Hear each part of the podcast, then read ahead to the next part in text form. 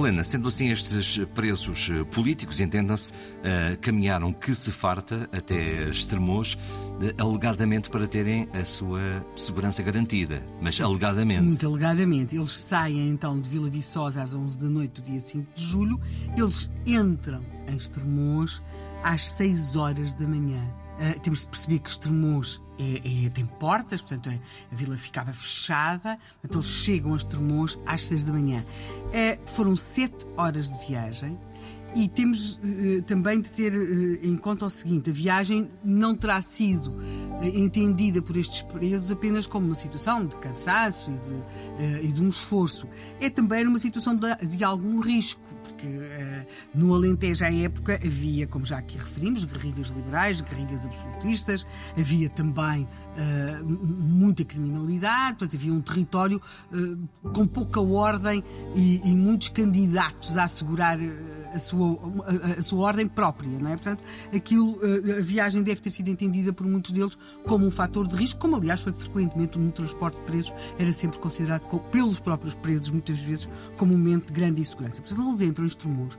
Quando, como entram muito cedo, não havia propriamente muita gente na rua, terão sido unicamente insultados por um homem, eh, já idoso, que estava ali na rua, mas que nada de, especial, era frequente insultar esses presos em todos os sítios, portanto, nada, era só um um homem.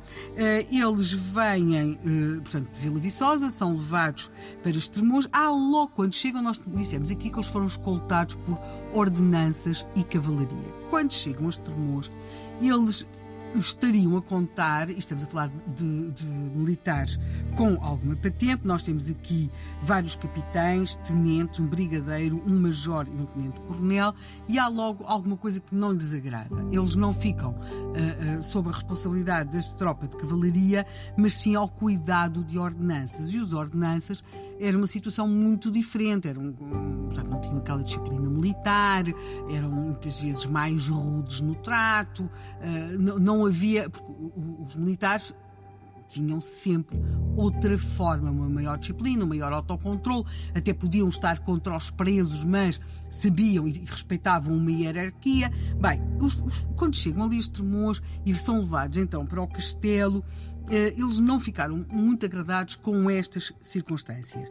Estes homens, como dissemos, não é, é, não é apenas também uma questão de patente, é também uma questão social. Portanto, entre eles, por exemplo, havia dois filhos do Visconde eh, de Ervedosa, há o caso do Coronel Francisco Menezes, que tem com ele a mulher e a filha, e depois alguns destes presos têm os seus próprios criados. Ao longo dos dias, portanto, eles ficam entregues aos tais ordenanças, a agressividade vai crescendo. Por exemplo, de vez em quando havia umas pedras que eram atiradas. Eles, são, eles estão. A própria estrutura do castelo tinha muitas.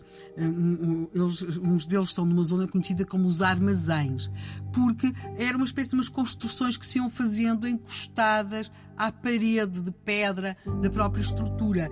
E um, os, os, criados deles, de alguns dos despredos, e nem todos tinham criados, mas alguns tinham, tinham de ir buscar coisas, levar coisas, e começa a haver alguma agressividade em relação a estes criados. Estamos a falar de criados, muitas vezes crianças.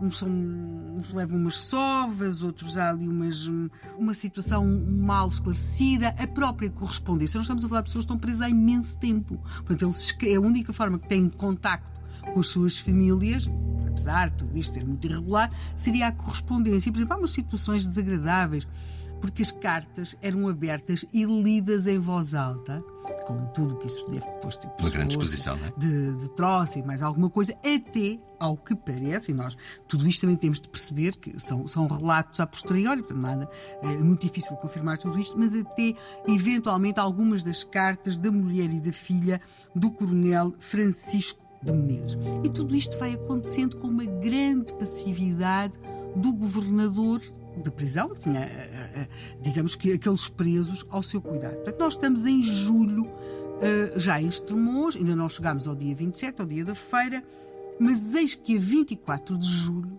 acontece em Lisboa algo que vem a ser determinante no futuro destes presos, três dias depois em Estremoz. É que 24 de julho não é, por acaso, o nome de uma avenida em Lisboa. Muita gente não saberá nada sobre isso e ficará naturalmente ligada à Antena 1 para o episódio de amanhã. Sim, esperemos sobretudo que os mais novos, da próxima vez que forem a 24 de julho, já sabem porque é que ela se chama 24 de julho. Esperamos que sim.